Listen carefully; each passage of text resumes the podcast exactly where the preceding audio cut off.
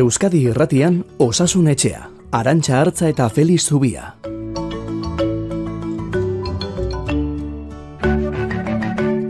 Egun ondenoi, hemen bai, hemen dena prest, osasun etxeko ateak zabaltzeko amarrak arte Igor Martínez de Lezeak agindu eman orduko, abiatu egingo gara. Eta COVIDaren egutegian, ego euskal herrian, maiatzaren bederatzia azpimarratuta azaltzen den bezala, ze egun horretan dakizuenez alarma egoera amaitzekotan da Espainiar estatua, ikusteko dago gero zer gertatuko den erkidegoetan, ipar euskal herrian, maiatzaren irua dute azpimarratuta biharko eguna. Deseskalatzeari ekingo diote, Lapurdi, Nafarroa beherea eta Zuberoan. Horrek esan nahi du besteak beste hamar kilometroko itxitura gainditu eta mugari gabe mugitzeko aukera izango dutela hiru probintzietan eskualde bereko departamentua mugarik estelako izango bihartik aurrera. Bestalde, kolegio eta lizeoak ere zabaldu egingo dituzte eta gela erdiak behintzat presentzialki jarraitu izango ditu klaseak. Neurriak lasaitzen iparraldean faseka joango dira bihar lehen urratsa esan dugunez maiatzaren emeretzian bigarrena eta horrela ekaineren hogeita amarrera arte besteak beste orduan etxeratzea agindua kenduko duten unea etorriko da. Egoaldean bihar begiratu beharko dira datu zehatzak, baina naraba eta gazteiz eremu gorritik irten dira.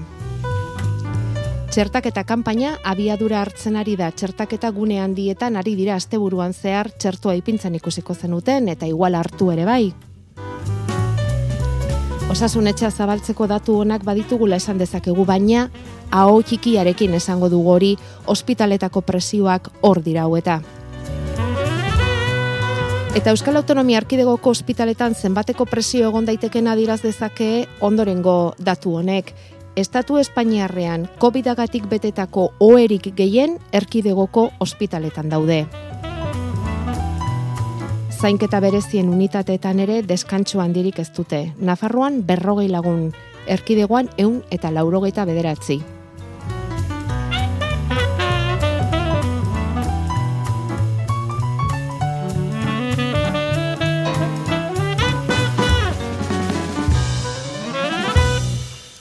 Eta badakizue ospitaletako zainketa berezien unitateetako egoeraren testigu zuzena izaten dugula hemen bidelagun igandero osasunetxean Feliz Zubia, Donostia ospitaleko zainketa berezien saileko zerbitzu burua. Egun on daizula, Feliz. Bai, egunon. Bueno, osasunetxe amaitu eta hogeita lau orduko guardi egiterazoaz gaur, gainera, ospitalera. Bai. Zer topatuko duzuan? Ba, ez dakit gaurko berri, ostiralean utzi nuen azkenekoz, baina ba egora nahiko estua, ez? E, zenbakiak hor daude, baina nik ea zenbaki horiek e, errealitatera hurbiltzeko gaitasuni badudan. Ba topatuko dut e, guk berez berrogeita sortzi oeko zidu bat genuela, eta topatuko dut ba irurogei, irurogeita zerbait e, oe, bete, e, koronavirusa duten pazientekin bakarrik, ez? Gainontzeko pazienteak beste unitateetan hartatzen, eta gauza oso betea. Eta hori arintzeko, oraindik ere, ba, denborazko falta zaigu, ez? E, atzo bakarrik, e, bueno, edo eren eguneko datuak izango dira, ba, laro gehieta mabost ospitaleratze izan ziren Euskal Autonomia Erkidegoan pentsa, eh? Laro gehieta pertsona etxetik ospitaleratu ziren koronavirusa direla eta haietako batzuko kartuko ziren eta jendeia jasoko ditugu, eta eriotzak ere ikusango ditugu, ez? E, eta datorren aste hauek ba, lan askokoak izango dira, eta tokatuko zaigu berriz ere eriotzak zuzenean bizitzea. Eta paziente gazteagoak dauzkazue. Ze ikusten ari gara txertaketak izan duela ondorioa adinekoenen kasuan eta eta COVIDagatik okertzen diren kasuak gazteak, gazteagoak dira orain. Bai, pixka bat bai, eh? Bueno, laro gehi urtetik gorakoak dira txertaketaren onura gehien jaso dutenak, hauek lehen ere ez ziren zeinketa intentzibun unitatetara etortzen, ba, ez zirelako e, gai izango horrek dakarren guztia pasatzeko eta buelta emateko, eta guri bentsat e, gaztexeagoak badatozkigu hori nabaritu dugu, e, batez ere berrogeita urtetik berakoak ere desente direla, irurogei urtetik berakoak ere desente, baina hau udazken aldetik nabaritu genuen eta izugarrizko aldaketarik ere ez da, eh? Baina egia da, gazteak, e, pertsona gazte eta osasuntzuak desente direla gure gana datu zenak. Feliz, eta gaixo aldia gainditzen dutenen kopurua, aurreko aldiarekiko? Ba, oraindik ere ondo neurtzen ez dakigu, ez? Egia da lehen olatuarekiko baietz, ez? E, hobetu genuela, baina oraingo datuak e, berez gaixotasun hau epe luzeko da. E, batzuk badira oso egon gutxitan buelta ematen diotenak, baina beste batzuk berriz e, denborazko behar dute buelta emateko, ez? Eta beraz, e, datu guzti horiek eta batez ere hilkortasuna berandukoa dela jakinda. Hau da, gaur oker dagoen ez dakit hilko den ala baina hilko baldima da, gutxi gora bera, ospitalera sartu, gure unitatera sartu, eta hiru lau astean hiltzen da, ez?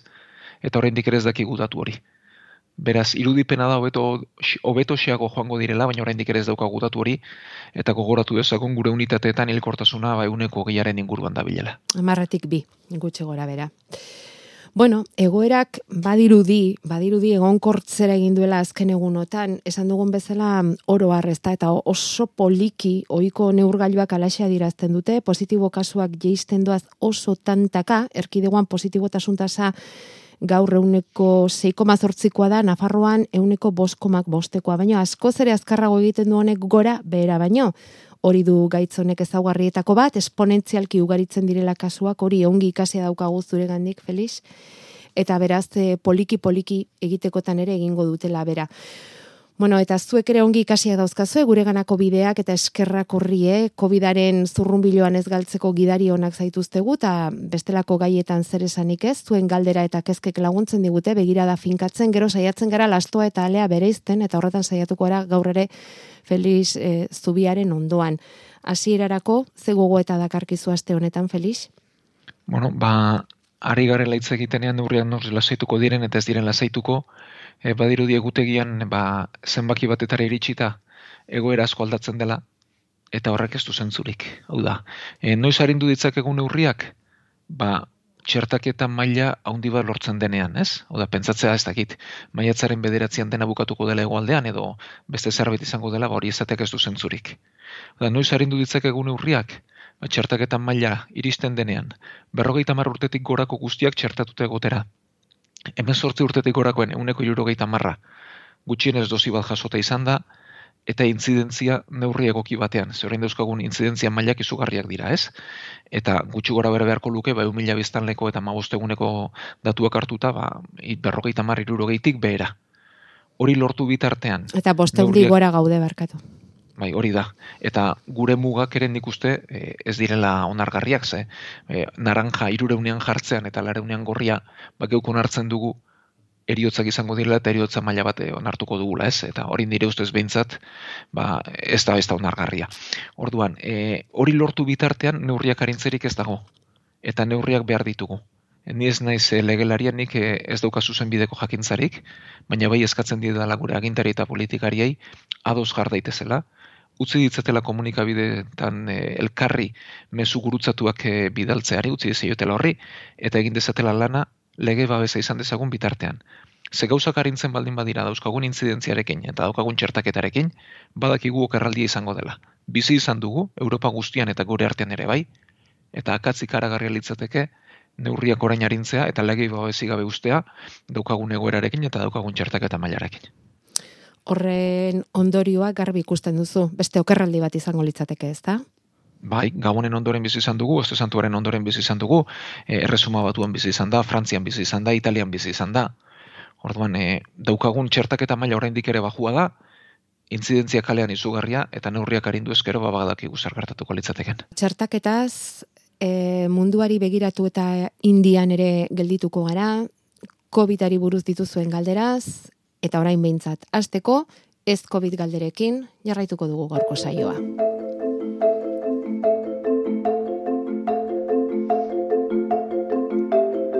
Gure e-maila osasunetxea abildua eitb.eus. Hogeita laborduz, beti lanean ari da hori, eta etengabe mezuak jasotzen azken aspaldi honetan. Eta horra idatzi digu aizpeak aitaren kasua azalduz eta bakteriofagoei buruz galdezka. Bakterioak jaten dituzten virusak omen. Aitak irurogeita emezortzi urte ditu, gaixoaldi luze bat eta infekzio kronikoa, Antibiotiko asko hartu behar izan ditu bere bizitzan, baina geroz eta antibiotiko gutxiagok sendatzen dute, erresistentzia garatu du eta antibiotioko ekiko. Ontaz hitzegin izan dugu, behin baino gehiagotan osasun etxean, COVID-a existitzen etzen garaiaietan, eta aipatu izan dugu Felixekin, ze arazo ekar dezakeen antibiotikoi erresistentzia izateak, ezta? Bueno, ba, kontua da, gizon honekin ez dutela lortzen infekzioa mozterik, eta galdetzen digu aizpeak, bakteriofagoak bere kasuan balioko ote luketen tratamentu gizara, aitak edukiko ote luken horrelako tratamentu bat hartzeko aukerarik Europar batasunaren baitako akordio ez baliatuz. Ze Frantziak nonbait onartuta dauzka tankera honetako tratamentuak. Feliz, zu ikertzen aritu zara eta bakteriofagoei buruz lehen baino gehiago ikasteko aukera izan duzu, ezta? Bai mila eskerra izpeari, eta entzule guzti, ba, zuen galderen bidez neukere ikasten dudalako, ez? E, egia da, antibiotiko irresistente diren anti, e, bakterioak osasun arazo larri direla eta izango direla batez ere urrengo amara bost urteetan, ze antibiotiko asko eman da, ba, bakterioek ere resistentzia garatzen dituzte, ez? Eta zer egin. Orduan, e, eraso egiteko edo kontra egiteko modu bat, ba, bakteriofagoak erabiltzea dira. Hauek virus bereziak dira, bakterioak hiltzeko gaitasuna dutenak. Eh? E, gure gorputzeko zelulak eukariotak dira, eta bakterioak berriz ezberdinak dira, prokariotak dira, eta virus hauek egiten dutena da zelula prokariotak hil gureak erasotu gabe. Orduan, e, hasi ziren ikertzen, baina antibiotikoak iristean ba euren ezagutza iatzen egin eta egia da Sovietar batasunera edo mugatuta gelditu zirela. Eta ba, orain osasun arazo bihurtu direnean bakterio multiresistente hauek ba, berriz ere e, ba, lehen lerrero edo entzat urbiltzen ari zaizkigula, ez? E, historian zer edo esperientzia gehien duten zentruak bidira, bata Polonian dago eta bestia Georgian dago Tbilisin, batez ere Tbilisiko institutua da gehien egin duena, eta orain e, mendebaldean edo Ameriketako estatu batuan onartu dira, Frantzian ere bai, eta Espainia estatuan e, zezik, e, bueno, ba, ikerketarako zentrua, ikerketa lerro bat e, martxan e, abiatua da, eta ari dire ikerketak egiten ez. Orduan, e, zer egin, bueno, ba, hor kontua da ez dela antolatutako ikerketa kliniko sakonik egin, ez? Irakurtzen ibili naiz eta ez dago frogarik eginda horrelako virusak beste antibiotikoen kontra edo bestelako egoeran kontra, albonduriok ez dira ondo ezagutzen eta bestelakoak ere ez dira ondo ezagutzen, ez? Orduan, errealitate izango dira, baina mendik 10, 15, 20 urtetara. Une honetan zer egin? Ba, neuk ez daki zer esan, ez? E, egoera larria izan ezkero eta infekzioekin bain eta berriz arazoak izan ezkero, neuk hori egitekotan, lehenik eta ben bentsat harremana eh, jarriko nuke e, Tbilisiko institutu horrekin. Baina pentsa Georgia hitz egiten ari gara eta noraino joatea hitz egiten ari garen, ez? Orduan, e, gainontzeko guztia, bentsat oso urruneko ikusten dut, eta momentu honetan eta hemen egiteko, bez dut modurik ikusten, ez? Benetan orduan, osasun arazoa larria baldin bada, eta antibiotikoek balio baldin badiote, eta zeiak ere egin nahi baldin bada, ba, bertako institutuarekin, Georgiako Tbilisiko institutuarekin jarri beharko litzatek harremanetan, ez? Eta Han egin delako ikerketa sakonen, ez da? Hori da, esperientzia gehien handuk Ja. Bai. Bueno, ba, bakteriofagoak, ea, mm, ea zerbaitetarako balio dien azalpen honek, aizpeari eta aitari, eta um, aurrera penen bat egiten baldin badute, esperientziaren bat izan, bueltan erantzute asko eskertuko genieke, naiz eta, bueno, urruneko xamarreko erantzuna emateko beste modurik ez daukagune. Orduan, e, virusak dira, azkenean e, bakterioak erasotzeko e, pertsonak hartzen dituen hauek, Felix? Ondo bai, ulertu dugu? Bai, bai, pertsona horri virusak ematen zaizkio, eta virus hauek bakterioak erasotzen dituzte eta bakterioiek hil egingo lituzkete. Uh antibiotikoen lana egingo lukete, nola baita esateko, hori da, Hori da. Eta hor dago koska, ez? Da, bai. ze bakterioren kontra lan egiten duten eta zein ez, ze virus eman eta zein ez, ze mm. bidetatik ze dozitan, bai. guzti hau bentsat ondo ikertu gabe dago, eta ez dago aldizkaritan behar bezala argitaratu, ez? Eta COVID-19 iristeak eta horrere egin behar izan diren ikerketa lerroak zabaltzeak igual hau ere karriko luke? ez bereziki ez, e, hauek bere ikerketa lerroak badituzte badiote, Madrilen ere bada ikerketa lerro bat nahiko aurreratu dagoena mundu mailan, baina oraindik ere oso oinarrizko ikerketa da, eta hauek bere martxa dara mate ez. Bai covid erakutsi digula ikerketa lerro hauek hasieratik indartu behar direla, eta ikerlariak baldintza honetan eta baliabidekin izan behar ditugula, ba, gero arazo iristen zaigunean ez lertzeko ez, eta erremedioak aurretik izateko.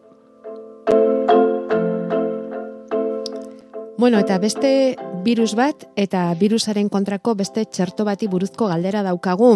Eta da GIP virusaren kontrako txertuari buruzko azken albisten inguruan e, galdezka inguratu zaigun entzule bat. Giza immunoeskasiaren virusa ies gaitza garatzen dutenek izan ohi duten hori. Ze berri aurkitu izan ditugu horren inguruan? Feliz, aurrera pausoren bat eginda, ala? Bai, berri honak, eta erzkerra berriz ere ba, gure entzuleari, ba, hain gauza lehen lerrokoak honek hartzeagatik, ez? E, egin nuen irakurketatxo bat, eh? aurretik, baina bueno, orain mentzat gehiago sakontzera behartu nau, eta mila esker. Bueno, e, gizai mundu eskaziaren birusa gero iesa sortzen duen birus horrek, duen ezaugarrietako bat, ezaugarrietako bada gure immunitateari, defentsari ies egiten diotela, ez? Eta nola egiten dio ez, eta zergatik ez da lortu orain artean bentsat txertorik, ba, kanpoan estalki bat duelako, eta orduan biztan usten dituen proteinak oso oso bakanak dira eta ikaragarri aldakorrak dira.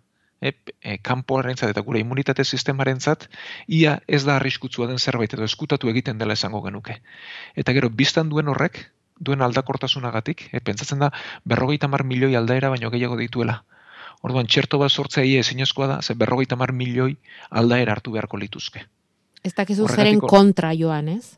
Hori da, eta zuk e, txerto bat sortuta ere, ba, aukera asko eta asko asko, ia, ezin asko da txerto horrek eragin kortasuna izatea. Orduan, e, azken hilabeteotan edo ikertu dutena, eta jakin dutena da, zein zatia den konstantea. Hori bintzat lortu dute atzematea. Eta orduan, zati konstante horren aurka lan egitera behartu ezkero, ba, virus aldaera guztien kontra e, lan egingo luken txerto bat garatuko litzateke. Bueno, hau lortu da egitea, honetan ere RNA mesularia teknologia erabilita, eta txertoa garatu da. Eta probatzen ari dira, eta bueno, ba, koronavirusak ere erakutsi dugu ba, nola dozen faseak, eta aurrenengo fasean probatu da, eta berrogeita sortzi voluntariok hartu dute. Eta hauen euneko larogeita mazazpiak antigorputzak sortzen ditu. Beraz, e, lehen esperantza ona da, baina badakigu beste hiru fase behar direla, ez? Mm Ondoren ikusi, oda, antigorputzak sortzeak ez dakigu eraginkortasuna emango duen ala ez, ze albondorio izango dituen ala ez, eta guztia, orain talde handiagotara eraman beharko da, zabaldu beharko da, eta aztertu beharko da alde batetik ziurtasuna eta eragin kortasuna. Eta bueno, ikusiko dugu. Eta gero teknologia honek baita ere balio dezake, ba, beste infekzio batzuen aurkako txertuak ere garatzeko. Beraz, oso berri hona da, baina e, ba, gibaren kontrako, izanen kontrako txerto bat izateko, bora ere urteak beharko ditu. Baina ez hain beste urte, eh? ez berria bera oso hona da. Bai, bai, bai. Eta esperantzaz betetzen gaituena eraberean. Beira, ba eskerrik asko, beste gai batzuk osasun etxera ekartzen laguntzagatik, eh? esan dizuegu, zuen laguntza beharra daukagu guk hemen daukagun zurrumbilo honetan pausalekuak topatzeko.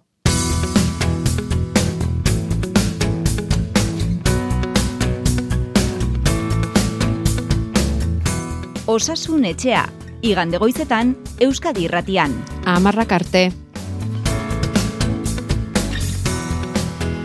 Bueno, eta txerto ez ari garen ez, eh, badakizue COVIDaren kontrako txertaketa kanpaina badoa, indarra hartzen ari da, azken aldian, geroz eta dosi gehiago iristen direlako, indarra hartzen ari da, epe laburrean eta aurrera begirako ere mezu baikorrak ematen ari dira agintariak, inigo urkullu lendakaria. Kutsatzeen jaitxierarekin irabazten duguna, txertoan aurrera eginez ziurtatu behar dugu. Gure helburua da berrogeta mar urtetik gorako herritar guztiei ahalik eta azkarren txertoa jartzea. Eta hori uda baino lehen izango denaren itxaropena azaldu du lendakariak. Iparraldean ekainaren amabostetik aurrera emezortzi urtetik gorakoe txertoa jartzen astekotan dira. Hori dena, baldin eta esperotako txerto dosiak iristen badira. Eta hori dena, AstraZenecaren lehen dosia hartu zuten irurogei urtez beherakoek, oraindik ere bigarren dosia noiz eta nola hartu beharko duten argitu gabe dagoenean. Aste honetan espero genuen zalantza hori argitzea, baina ez azkenean osasun arduradunek erabaki dute txerto horri lotuta egiten ari diren entzegu klinikoak amaitu artean itxarotea. Beste hilabete inguri gutxi gora bera. Ondo hartutako erabakia, Felix? Nik ez dut uste, baina badakite gure entzule finenek zer pentsatzen dudan honi buruz, ez? E, niretzat e, AstraZenecaren txertua eraginkorra da, erabiligarria da, dituen albondorioak oso oso bakanak dira, eta onura gehiago eragiten du, ba, arriskoa baino ez. Beraz, e, neuk ez nuke itxara ongo. Neuk zuzenean, lehen dozi hartu duenari, bigarrena jarriko nioke. Eta gero bai, egingo nukeena da, ba, adinean gorein dauden pertsona hoien gan, ba, indar gehian jarri eta pertsona hoien erabili. Baina, bueno, eta gero, ikerketa honen zei egotea, ba, ikerketak beti dira interesgarri, beti argituko dute, baina jakin beharrekoa badakigu, ez? Badakigu, lehen dosiak eguneko irurogeita marreko babesa ematen duela, beraz, eh, lehen dosi hartu duen alasei egon dila, bigarrena badakigu beste txerto batzuekin ere osatu litekela, hau egina dagoelako, eta ez dut uste ikerketa berri honek duen neurriakin ere askoz gehiago argituko digunik, eta gero hirugarrenik badakigu txerto ziurra dela, albonduriok oso bakanak direla, eta arriskua baino onura gehiago ekartzen dutela. Eta zer esan behar dugu irakasle honi? Eta bera bezala, hainbeste milaka kasu daudenez gure inguruan irurogei urtetik berako irakaslean naiz dio AstraZenecaren dosi bat jarri dut eta bigarren dosia Pfizer jarriko digutela erabakitzen bada, oraindik esan dugun bezala erabaki gabe dago zer egingo duten kasu hoietan, Pfizer jarriko digutela erabakitzen bada zeintzuk izan daitezke bitxerton astearen arriskuak. Eraginkortasuna edo babesik ez izateko arriskuaz gain besteren bat? Ba, ez dezagutzen. Hau da, badakigu txerto bakoitza bere kaxa erabili izan dela, ez? Biak naztuta duen esperientziak oso bakanak dira. Eta bakantasun horretan, ez da albondori horik izan. Beraz, egin, egin liteke. Baina hain esperientzia gutxi izan da gehiago esate hau da, pentsa AstraZenecaren albondorioak eun milatik batean direla eta hilkorrak milioi batik batean, ez? Orduan, e, ikerketa batean, hainbeste pertsona sartzea ezinezkoa da, eta ikerketa batek hori ez digu argituko, baina bueno, dakigunarekin hori egitea ere ziurra litzateke, baina bigarren duzia ematea ere bai. Beraz, Aria, nahaztea, ziurra litzateke, orain arte bai. dakigunarekin, eta bigarren dozia AstraZenecaren izatea ere bai. Hola, da, bai. Zuek zarete testigu, txartaketak etenni gabe sortzen ditu galdera, kezkak eta begira batzuei aserrea ere bai. Osasun etxera, idaztera, iristera inokoa. Begoinak idatzi digu esanez, biriketako gaixotasun kronika bat duela, eguneko hogeita laburdutan behar dut oksigenoa eta bibapa ere erabili beharra daukat. Alegia, arrisku altukoa naiz pandemia honetan. Eta hala ere, zazpigarren taldean, hemodializian daudenak, kimio hartzen ari direnak, transplantatuak, iesa dutenak, Down sindromea izan da berrogi urte baino gehiago dituztenak, bakarrik aipatzen dira. Hau da, patologiaren bat izateagatik, arrisku altukoa garen asko gelditzen gara kanpoan, lehentasuna duten taldetik kanpo. Txertua noi jasoko dugu. Eta bitartean etxean, lagunak eta zenideak ikusi gabe noizko txartoa guretzat galdetzen du? Ba, neuk ez dakat erantzunik, baina erabat adoz nago begoinarekin ez. E, adinaren arabera txertatzea ondo dago, baina arriskuko pertsonak ere lehenago jarriko nituzke ez. Eta hor, arrisku taldeak definitzean, ba, oso zorrotzak izan dira, jarri dituzte ba, minbizia dutenak, kimioterapia jasotzen ari direnak, iesa dutenak, zerrenda egina dago, baina beste gaixo asko kanpoan utzi dituzte, ez? Eta horrek ez luke ala behar, eta berez, e, gaixo hauek lehenengo lerroan jarri beharko genituzke, ez? Arrisku altuena beraiek dutelako. Beraz, ba, begoinari esan arrazoi duela, eta alik eta azkarren egitea lortzen denez. Eta txertaketa zari garen ez, Felix, e, aurrera egin baino lehen pixka bat argituko dugu aurreko astean irurogeita bosturtetik gorakoetan eta gaitza pasadutenen kasuan txertuan nola hartu behar den argitzeko, bai. zehazteko, Bai, hauei argitzen dugun zuzendu eta osatu, ez? Eh, bueno, joan den astean ez genuen modu oso argian esan, behar badak eski ulertu zen, edo neuk ere ez nuen ondo ulertu e, adierazi, eta bueno, entzule gainera ikusten da, eh? kualifikatuak ditugula, eta mila eskar guztioi, ba, zuzenketa eta argiketa e, bidaltzeagatik, eta bueno, e, bagenekien, baina behar badez nuen neuk ondo azaldu, eta ea ondo azaltzen dudan. Hau da, gaitza pasaduen narentzat. Irurogeita bost urtetik gora baditu, pertsona normala bezala egiten dauda, txertatu liteke edozein momentutan, itxaron gabe, eta bi dozi behar ditu. Irurogeita bost urtetik berako baldin bada, dozi bakarra eta zei hilabete pasata. Bai, irurogeita bost urtetik gorakoetan zei hilabete horiek itxaron beharrik ez dago. Eta bi doziak jarriko lirateke, irurogeita bai. bost urtetik gorakoetan. Hori da, ala da, irurogeita bost urtetik gorakoak, denak talde berean doaz, gaitza pasa ala ez. Hori da, hori da. gaitza pasa izanak, irurogeita bost urtetik berakoi bakarrik eragiten die. Nik uste dut horrela esan da, argi gelditu dela, eh? Bueno, eta mm, plaketek ere zalantza handia sortzen dituzte ba. Garai honetan, Felix, irurogeita zei urteko entzule batek idatzi digu esanez bi hilabete direla koronavirusa pasazuela, beraz, beraz daulegoke irurogeita bosturtetik gorakoetan eta gaitza pasaduten talde horretan. Esan zidaten, zei hilabetera jarriko zidatela txertoa, hor guk ez ezik beste norbaitek ere izan du nasmena, ez? Ze hau garbi ez da egon, kontua da honek ere txertu hartu beharko lukela ja eta bidosiak hartu beharko lituzkela, arazoa da plaketa oso gutxi ditu dala. Sindrome antifosfolipidoa daukat eta beldurra daukat. Bueno, ba, plaketak baju dituenaren. E, AstraZenecaren txertoak izango luke arriskoak gainontzekoak ez. Ikusi beharko genuke beraz txerto duen. Eta gero, e, badakigu erantzun immunologiko bat dela hor arrisko sortzen duenak eta plaketa baju izatearen arrazoi gehienak ez dira immunologikoak, eh? da plaketa baju dituzten pertsona gehien gehienek edo gibeleko edo bareko arazoren baten ondorio izaten dute eta ez autoimmuneak. Orduan plaketa bajuak beste jatorri bat baldin badute, ez badira autoimmuneak, lasai txertatu litezke edo zeinekin. Jatorri autoimmunea dutenetan pentsatzen da, edo, e, gomendatzen da, ez erabiltzea adenovirusa duten txertorik, ez AstraZeneca, eta ez Johnson Johnson edo Jansenen txertorik, bai Pfizerrena. Orduan, bueno, ba, bere medikuari galdera egin diezaiola, eta aztertu dezatela aukerarik egokiena. Baina orokorrean, eh, plaketa baju izan arren, ia txerto guztiak erabili litezke. orokorrean, edo zein txerto da ona, baldin eta plaketa baju autoimuneak ez baldin badira bueno, ba, gaitz autoimuneak dituztela eta idatzi digutenek, txartua hartu ala ez zalantza daukatelako.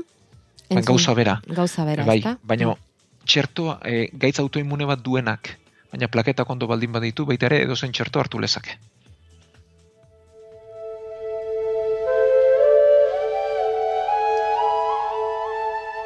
Indiako egoerak ere kezkatzen gaitu Felix eta zurekin konpartitu nahi genuke kezka eta argibideak eskatu han bizi duten egoerari buruz. E, Indiako egoera, Indiako aldaera, munduko herrialderik populatuena da India Txinaren ondoren eta laureun mila positibo berri zenbaten zen ari dira eguneko iru mila eta bosteun hildakotik gora. Kobida dutenen familiak sare sozialetan sos deiak bota dituzte, desesperatuki uzti oeak eskatuz, oksigenoa eskatuz, odol transfusioak, nahikoa txertorik ere ez dutela dirazi dute agintariek, eta honek erakusten du e, COVID-19 gaitza mundu mailako gaitza dela, izurritea mundu mailakoa dela, eta hasi da indiako aldaera guregana inguratzen ere, bigon azaldu dira hiru kasu, beste hiru kasu frantziar estatuan ere bai, zer esan dezakegu indiako agerraldi honi buruz, Felix? Bueno, ba, hau dela ispilu bat, e, berez, e, ze arrisku duen gaitzonek erakusten diguna, ez? E, berez, banakakoren aldetik ez da inlarria, hau da, euneko bateko ilkortasuna da, ez, lare milatik, lau mila eriotza gertatzea, ba, euneko bateko ilkortasuna da, baina biztanlego oso zabal bati eragiten dionean, ba, izugarrizko triskantza eragitzen du, ez? Eta osasun sistemak gainez egiteraino. Hori, e, gure artean gertatu liteke, ba, gauza bere libre utzi ezkero eta bestelako mugarik espaldin bazaio jartzen, eta e, herrialde hauetan mugarik e, jarretzea oso zaila denean, ba, gertatu egiten da, ez? Eta horrek adierazten dugu zein larritasun duen, ez? E, transmisio etetea da lehentasuna, baina herrialde pobreetan ba pentsa zer gertatzen den, ez? E, isolatzerik ezin dute, e, irakurtzen duen bonbaien, ba biztanleen erdiak ez duela etxerik. Eta bere langintza edo lanbide bakarra, ogibide bakarra, ba kaleko salmenta dela eta hauek ez dira isolatuko, ez? hortik abiatuta pentsa gero ze txikizu gertatzen denez. Eta osasun sistema on baten garrantziara ikusten da, baina oinarrian dago batez ere arazoa, ez? Hau da, ospitale biderkatuta ere ziur nago bete egingo liratekeela. Eta gero, ba, mundu mailako e, paradoja bat, eta gure munduaren e, ispilu dena, ez? Eta globalizazioaren ispilu. E, India da mundu mailan e, txerto produktore handienetako bat, handien espada, baina ez da bertako herritarren gana iristen, ez? Oda, herrialdea beratzetara eramaten dituzte, ez? Eta bertako biztanleek ez dute onura hori jasotzen. Jarraitu beharko dugu segurezki indiara begira, beste toki askotara begira ere bai, kobitak ez digu eta atxedenik emango seguru, epe laburrean behintzat, eta saiatuko gara, poliki-poliki. Neurri hartzea zaila izango da, baina neurriari dagokion mm, ez dakit banik azalpenak ematea behintzat, bai, hemen, ala nahi genuke, aste aste, hemen, Euskadi Ratian eta Osasunetxean.